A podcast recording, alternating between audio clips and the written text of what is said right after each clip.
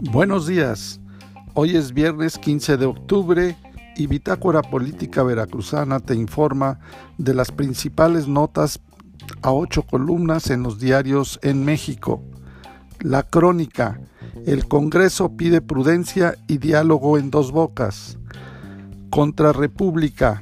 Acuerda Congreso y postergan discusión de reforma eléctrica para diciembre. Excelsior inhabilitarán a quien esconda cuotas al ISTE. Uno más uno. Monreal llama a unidad del Senado y evitar rupturas. Milenio. Un desastre. El diseño y construcción de la línea 12. El Universal. Prevén que el gas será más caro en la temporada invernal.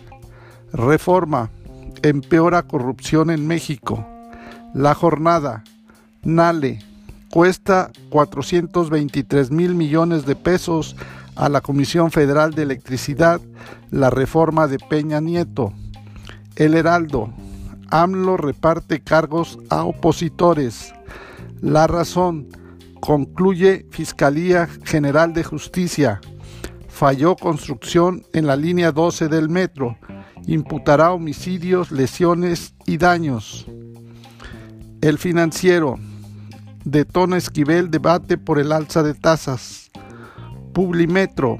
Profeco judicializa acciones tras hallar abusos en aerolíneas. El economista. Exportación de vehículos ligeros cayó 2.6% en los primeros ocho meses. Para más información, te invitamos a visitar bitácorapolítica.com.mx. Hasta la próxima.